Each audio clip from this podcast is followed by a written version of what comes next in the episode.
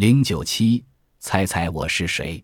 骗惨热心人，骗局回放。时光飞逝，日月如梭，不知不觉，我们已经进入了信息时代。电脑、电话等高科技成果充斥着我们的生活。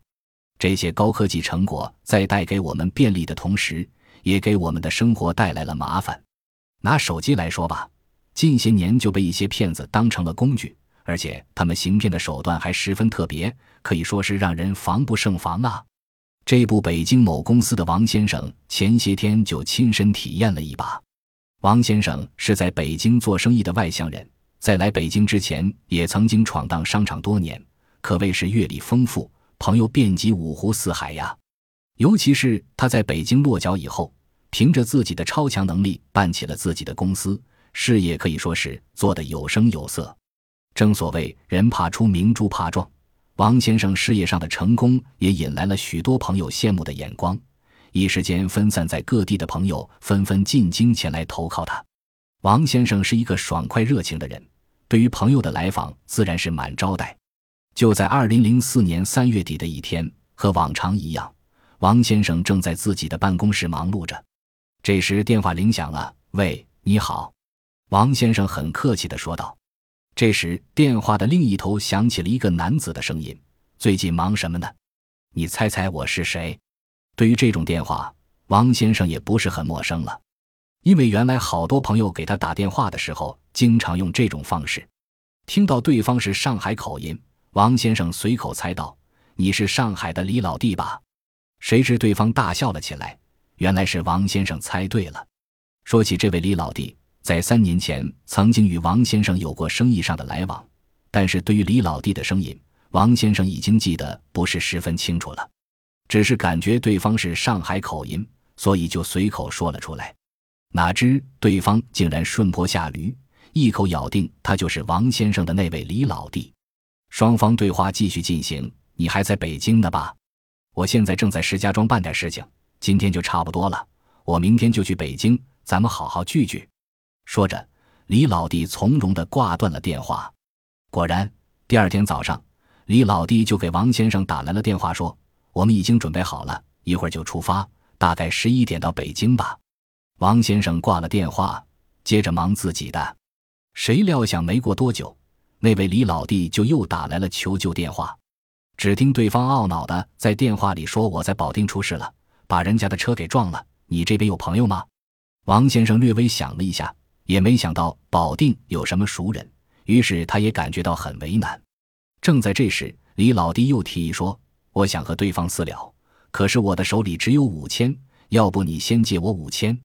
给我存到卡上，等我到了北京以后，我再到朋友那里拿钱还给你。王先生是个爽快热情的人，朋友有难，岂有不帮之理？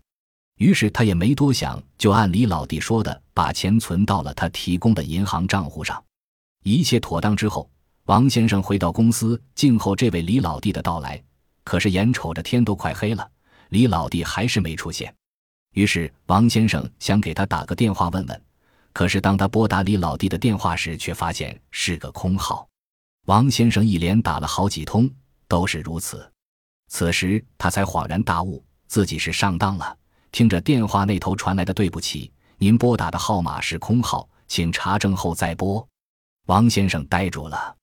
骗术揭秘：事实上，这种骗子只是惯用“猜猜我是谁”的简单诈骗伎俩，结果却屡试不爽。那么？他们具体到底是怎么行骗的呢？原来，这种骗子一般是几个人团伙作案，他们内部组织严密，分工明确。有的负责购买手机卡，有的负责打诈骗电话，有人负责取款并迅速转移。当他们选好目标后，由团伙成员打电话的方式初步接触受害人。骗子一般先让对方猜猜我是谁，受害人往往会误将骗子当成是自己的朋友或者是生意伙伴。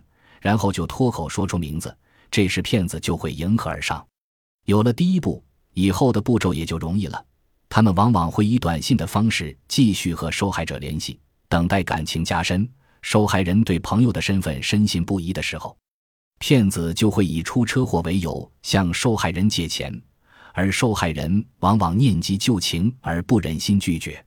一旦受害人汇出钱款，骗子便会迅速注销手机号码，并将银行汇款提走，从此销声匿迹。那么，骗子又是如何锁定目标的呢？这些骗子一般是收集一个城市的资料后，按照手机号段逐一拨打。有的时候，骗子手中有可能握有受害人的个人信息，这些东西有可能来自于互联网，诸如校友录、聊天网站等。因此，在日常生活中一定要加强自我防范意识，除非必要，不要在网上填写过于真实的个人信息，不要轻易透露自己联系方式。只有时时都有防范之心，个人隐私才能得到较好保障，那么骗子也就没有可乘之机了。骗案违法，本案中李老弟的行为应该属于典型的骗罪，属于刑法分则第五章侵犯财产最终的罪名，所涉条款为刑法第二百六十六条，其规定为诈骗公私财物数额较大的，处三年以下有期徒刑、拘役或者管制，并处或者单处罚金。数额巨大或者有其他严重情节的，处三年以上十年以下有期徒刑，并处罚金；数额特别巨大或者有其他特别严重情节的，处十年以上有期徒刑或者无期徒刑，并处罚金或者没收财产。本法另有规定的，依照规定，本案中李老弟通过手机通话的方式，使王先生陷入了错误认识即认其为好友。并且紧接着基于自己的错误认识而处分了自己的财物，即把钱给了骗子。因此，李老弟的行为已经符合了刑法二百六十六条，构成诈骗罪。